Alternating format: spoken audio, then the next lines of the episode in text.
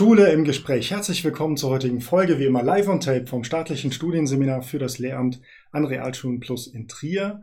Frau Dr. Maria Schlitt ist mein Gast und wir haben tatsächlich diese Folge aus aktuellem Anlass eingeschoben, denn es herrscht Krieg in der Ukraine und viele Flüchtlingskinder kommen in die EU und auch nach Deutschland und werden in unseren Schulen unterrichtet. Und diese Situation werden wir jetzt beleuchten. Und Sie sind da Expertin, denn in Ihrer Biografie steckt ja, dass Sie in der Ukraine aufgewachsen sind.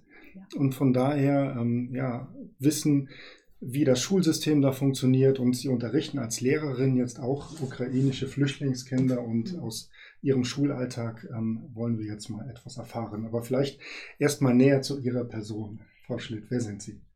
Dobroha dnia, das war ukrainisch. Guten Tag. Das versuche ich jetzt auch tagtäglich anzuwenden und auch wieder an, meinem, an meiner Aussprache zu arbeiten.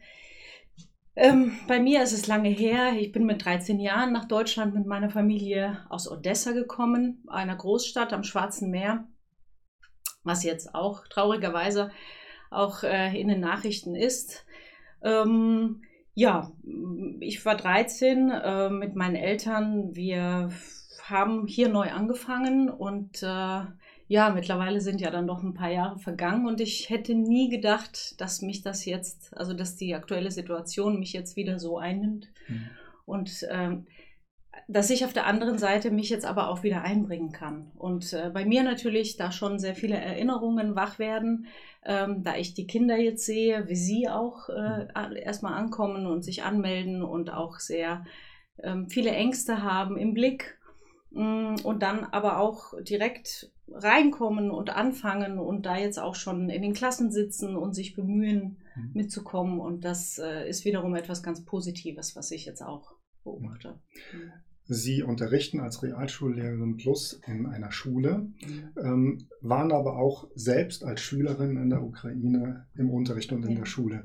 Ähm, wie ist das Schulsystem ähm, vielleicht zur damaligen Zeit und was erleben die Kinder heute in der Schule in der Ukraine. Kann man das vergleichen mit dem, was wir hier als Schule kennen? Definitiv. Man kann es definitiv vergleichen. Ich denke sogar in den letzten ähm, paar Jahren, an denen ich jetzt nicht mehr dort äh, war an der Schule, kann man sagen, dass sich da das Schulsystem auch weiterentwickelt, sehr viel weiterentwickelt hat. Denn was ich so höre von den Kindern ist, dass sie zum Beispiel auch äh, sehr viel digital gearbeitet haben. Also der Umgang mit den Geräten ist ihnen total vertraut. Ähm, Sie haben mir erzählt, dass Sie auch viele Bü Schulbücher in digitaler ähm, Form haben und hatten, damit gearbeitet haben. Ähm, ich selbst habe noch das, äh, die andere Notengebung mitbekommen. Da war es ja auch für mich so schockierend zu wissen, dass hier die Note 1 die beste Note ist und die Note 6 die schlechteste. Ich habe das so kennengelernt, dass damals die Note 5 die beste war und die 1 war das Schlimmste, was einem passieren kann. Mhm. Ähm, jetzt mittlerweile wurde in der Ukraine anders, ähm, also es wird anders benotet. Es gibt das zwölfstellige Notensystem die, mhm. und die Kinder, mit denen ich mich jetzt hier ausgetauscht habe äh, an meiner Schule, die kennen das auch nur so.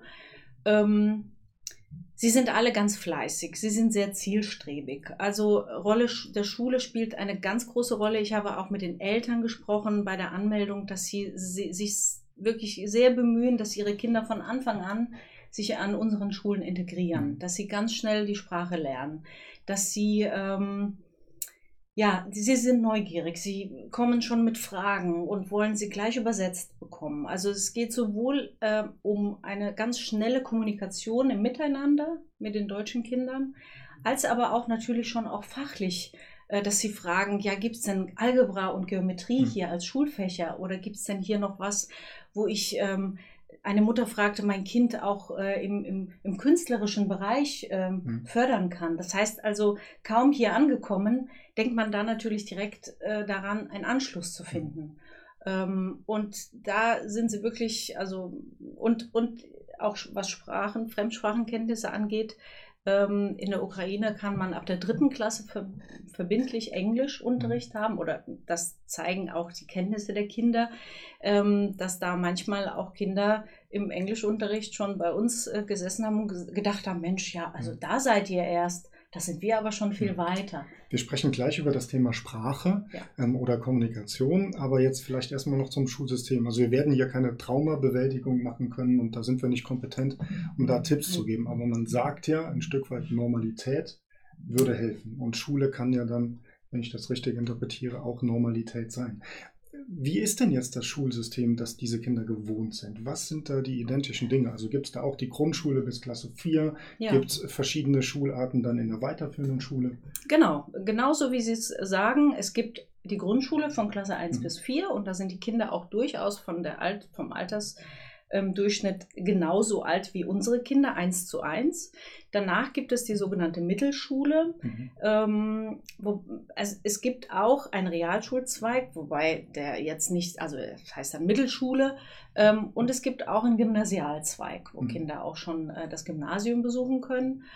Ähm, man kann auch ähm, dann nach dieser Mittelschule, noch nach der neunten Klasse, glaube ich, noch zwei Jahre sowas wie Abitur machen. Ähm, jetzt kommt aber der Unterschied, die Kinder, die einen Schulabschluss haben, ähm, selbst die, die dann quasi dieses Abitur dann auch noch in Anspruch nehmen und absolvieren, ähm, werden viel jünger entlassen als unsere mhm. Kinder. Also da sind die Kinder schon durchaus mit 16, 17 auch schon gleich mit dem Schulabschluss. Mhm. Äh, wenn man es hier auf Deutschland überträgt oder die Kinder, die jetzt vielleicht schon mit diesem Schulabschluss nach Deutschland kommen, für die müsste es dann eine andere Lösung geben. Ich habe gehört, dass sowas wie ein freiwilliges soziales Jahr vielleicht in mhm. Frage kommen könnte. Also dass man dann quasi nochmal diesen, diesen Altersunterschied mhm. irgendwie vielleicht dann überbrücken mhm. kann. Das sind ja jetzt politische Fragen mhm. und da wird man sicher ähm, Lösungen finden. Aber jetzt mal ganz konkret, ähm, wie ist dann Ihr Schulalltag oder wie wäre meine als Biologie- und Musiklehrer? Wie kommuniziere ich mit diesen Kindern? Weil ich spreche Deutsch, vielleicht Englisch, vielleicht Französisch als mhm. Durchschnittslehrkraft in Deutschland Hilft mir das weiter oder gibt es weitere Möglichkeiten? Plus wir haben Corona mhm. und man kommuniziert mit einem halben Gesicht tatsächlich. Ähm, äh, die Begegnung ist, ähm, soll erst, also ist ja erstmal ohne Kommunikation, der, sie sprachen von ähm, nicht vorhandenen Sprachkenntnissen und man weiß ja auch um die Situation dieser Kinder. Man mhm. weiß auch, wo sie herkommen. Und schon ähm, geht man da natürlich, glaube ich, auch noch mal ganz anders an ein Kind heran. Ähm, mit einem Fingerspitzengefühl, mit einem, ähm, ja, mit einem vorsichtigen Herantasten. Ähm, Sprachkenntnisse sind gut. Manche Kollegen treffen sich im Englischen mit den mhm. Kindern. Manche treffen sich über Bildmedien. Mhm. Manche ähm, benutzen die App Say Hey zum Beispiel mhm. oder Google Übersetzer, da gibt es mittlerweile viele kreative Lösungen, die, wo auch schon ähm, die Kollegen sich untereinander austauschen mhm. und so über Best Practice Erfahrungen, selbst in diesen paar Tagen, Wochen, äh, über die wir hier sprechen. Das heißt, es ist im Moment so dynamisch und es entwickelt sich äh, so rasant ähm, wie auch die Anzahl der Kinder, die jetzt kommen. Also mhm. ähm, es erfolgen täglich Anmeldungen, die Gruppen wachsen, die Kinder müssen erstmal auf ihre Klassen aufgeteilt werden, es muss erstmal überhaupt organisiert werden, was sie brauchen. Da sind wir noch mhm. lange nicht im mhm. Unterricht. Als mhm. Biologie oder als Musiklehrer, da bin ich erstmal der Organisator dieser Dinge, dass ich abfrage, was wird denn jetzt ganz dringend noch gebraucht? Auch die Organisation der Schulbücher, es dauert alles ein bisschen an, ja. aber die Wege ähm, zur Schule, von der Schule wieder in, in die Unterbringungen, ähm, die Zeiten der Schule, wann beginnt die Schule, wann sind die Pausen, wo muss ich dann dann hin? Das heißt mhm. also auch die Orientierung innerhalb der Schule, der Anschluss auch erstmal visuell, wer ist überhaupt in meiner Klasse? Ähm, und dann wiederum Kinder, die ja auch Masken tragen.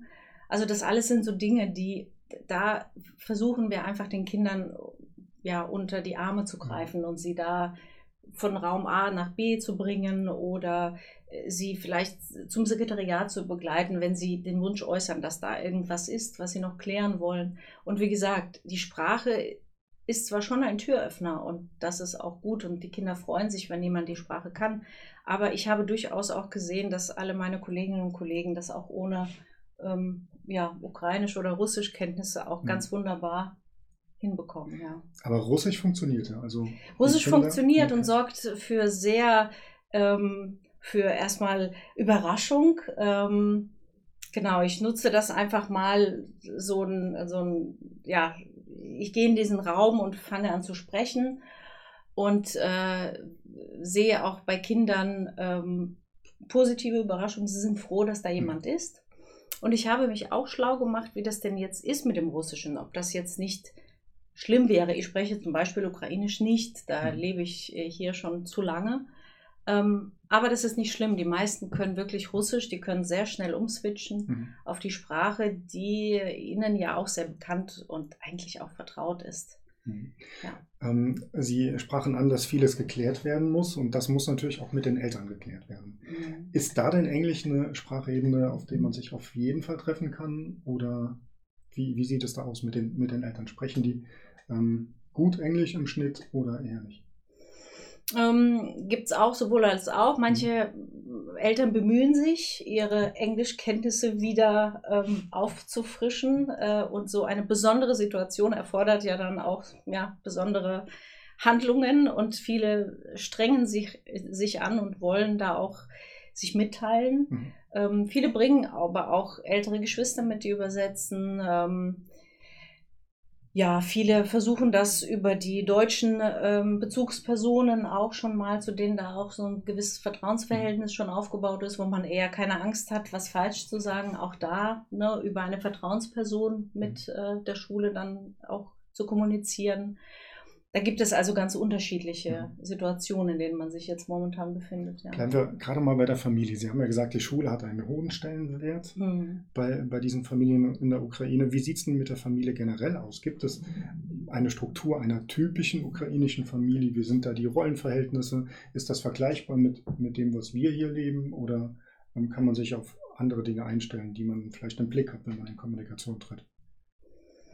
Ich würde nicht sagen, dass es da große Unterschiede gibt. Also klar trifft man hier natürlich auch Frauen, die mit ihren mhm. Kindern ähm, hier sind, dass die Papas fehlen. Ähm, darüber sprechen wir aber auch nicht. Also auf, dieser, auf diesem Anmeldebogen steht ja auch äh, ne, die Angaben von Vater und Mutter. Klar, die vom Vater, die bleiben leer, die mhm. Felder. Ähm, ich nehme sehr starke Frauen wahr, Mütter, die sehr bemüht sind, wie gesagt, dass die Kinder da schnell Anschluss bekommen, äh, stellen auch ganz viele Fragen. Mhm. Klar, dadurch, dass wir eben aber auch im Russischen miteinander kommunizieren können, ähm, ergeben sich viele Fragen, die ich auch bemüht bin, auch alle soweit zu klären. Äh, lasse aber auch auf jeden Fall die Möglichkeit nochmal offen, auch über die Kinder nochmal mit mir zu weiter zu kommunizieren und weitere Fragen zu klären. Familien tun sich zusammen. Also mhm. ähm, viele besuchen hier entfernte Verwandte oder Freunde, zu denen sie dann, bei denen sie jetzt unterkommen. Ähm, die Biografien sind so, dass es ähm, ja, arbeitende Eltern sind, die beide auch einer Arbeit nachgegangen sind in der Ukraine, das, was sie berichten. Mhm. Sie ähm, sich sehr bemüht haben, ihre Kinder, äh, ihren Kindern eine gute Schulbildung zu ermöglichen. Im Übrigen gibt es in der Ukraine auch die Nachhilfe als dann doch etwas sehr sehr posit also sehr, sehr Positives. Man äh, bemüht sich da auch außerhalb der Schule noch über Nachhilfe, zum Beispiel Englisch zu, weiter zu fördern ähm, oder eben aber auch Naturwissenschaften. Also das ist durchaus üblich. Ja, und ähm, genau, also es, es gibt eigentlich keine Unterschiede zwischen uns. Ja. Ähm, wenn wir jetzt Ihre Arbeit in den letzten Tagen mal in den Blick rücken, mit welchen Konzepten haben Sie gute Erfahrungen gemacht? Was könnten Sie den Lehrkräften jetzt ähm, vielleicht raten, die in der nächsten Woche erst vor diese Situation gestellt mhm. werden? Wir haben jetzt seit letzter Woche eine Willkommensklasse eingerichtet. Ähm, das ist jetzt so spontan entstanden, weil wir jetzt permanente Anmeldungen haben in Neuerburg, die mhm. Ähm, also die Gruppe wächst. Mhm. Und ähm, da gab es eben den, die Idee, diese Kinder auch zusammenzuführen. Und äh, wir haben jetzt einen Raum, einen festen Raum organisiert, in dem sie sich treffen. Wir haben einen Stundenplan. Wir sind drei Lehrkräfte, die Russisch sprechen. Und die Kinder haben sich unheimlich gefreut, zunächst einmal wieder untereinander zu sein. Sie haben dann äh, ja, wir haben eine Kennenlernrunde gemacht, das alles, aber dann hat man aber auch schon gemerkt, sie haben auch einen ganz großen Drang, sich untereinander auszutauschen. Und ähm, das sind dann die Zeiten in den Pausen, denen sie dann auch ganz frei miteinander reden können. Und das tut ihnen sehr gut. Gleichwohl sind wir ja dann eben aber auch in dem Rhythmus, dass sie ähm, ja viele deutsche Sprache hören, auch viele Übungen mit uns machen. Ähm, und das ist so ein Wechsel, ich denke, damit kann man äh, im Moment ganz gut ja, den Schulalltag organisieren. Ja. Mhm. Ähm, haben Sie auch Grenzsituationen erfahren, also Situationen, in denen Kinder besonders traurig waren, vielleicht im Kontakt mit den anderen? Oder merkt man, dass halt diese Normalität von Schule eher positiv wirkt? Definitiv, definitiv ist diese Ab Ablenkung, die ja jetzt da ist. Sie müssen, die Kinder müssen sich auf ganz andere Dinge mhm. fokussieren. Sie müssen jetzt die Zeit zwischen 8 und 1 ähm, aktiv zuhören, äh, sind gefordert, ähm, kognitiv müssen auch schon versuchen, auch schon zu sprechen. Also da ähm, schone ich sie auch nicht, sage ich mal, weil ich ja auch weiß, sie durch das Englische äh, ist ihnen zum Beispiel auch schon mal so ein deutscher Text äh, gar nicht so fremd. Mhm.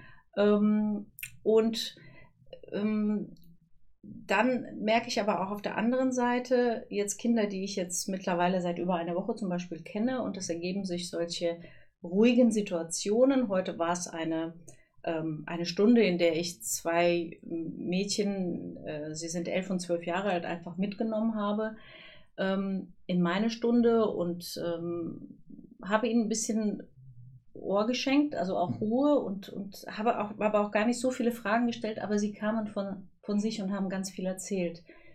Nämlich über die Situation, ähm, über die Umstände, ähm, unter denen sie geflohen sind. Mhm. Und sie haben sich abgewechselt ähm, und haben beide, beide unheimlich viel zu berichten gehabt. Und ich glaube, an der Stelle habe ich für mich gedacht, ja, jetzt sind wir vielleicht so weit ähm, zusammengekommen oder jetzt haben sie vielleicht schon so viel Vertrauen zu mir, dass sie das erzählen können. Also das aktive Ausfragen, das, das ähm, habe ich bis jetzt gar nicht gemacht, also weil die Dinge einfach auf der Hand liegen. Wir sind ja auch alle sehr informiert und äh, verfolgen das ja auch alles mhm. durch die Medien und sehen auch die Bilder. Mm, und genau, und dieser, ja, den Raum den Kindern zu lassen, eine Woche zum Ankommen und jetzt zu merken, sie kommen jetzt von sich und mhm. erzählen und wollen erzählen und, und können darüber reden. Ich würde das nicht als eine Extremsituation bezeichnen, aber für mich habe ich gedacht, ähm, es ist notwendig für diese Kinder auch das loszuwerden. Das spiegelt auch das, was in dem Fokusartikel in den letzten Tagen stand, dass man Kinder nicht ausfragen soll, aber wenn Kinder mhm. selbst erzählen möchten, ja. kann das dazu dienen, dass sie sich dann besser fühlen. Ja. Ja. Frau Dr. Schlitt, vielen Dank für das Gespräch. Liebe Lehrerinnen und Lehrer da draußen, Sie, wir haben alle eine wichtige Aufgabe in den nächsten Tagen und wir können dazu beitragen, dass es den Familien und Kindern besser geht. Wir hoffen, dass Ihnen diese Folge dazu geholfen hat, dass Sie mit der Situation besser umgehen können. Wir sind natürlich keine Psychologen, aber es gibt zahlreiche Hilfen, beispielsweise auf der Seite des Pädagogischen Landesinstitutes Rheinland-Pfalz. Dort ähm, finden Sie zahlreiche Informationen, nutzen Sie diese gerne. Uns können Sie Feedback hinterlassen an mail.seminar-tria.de. Wir verbleiben mit besten Wünschen und sehen uns nächsten Dienstag. Tschüss. Tschüss.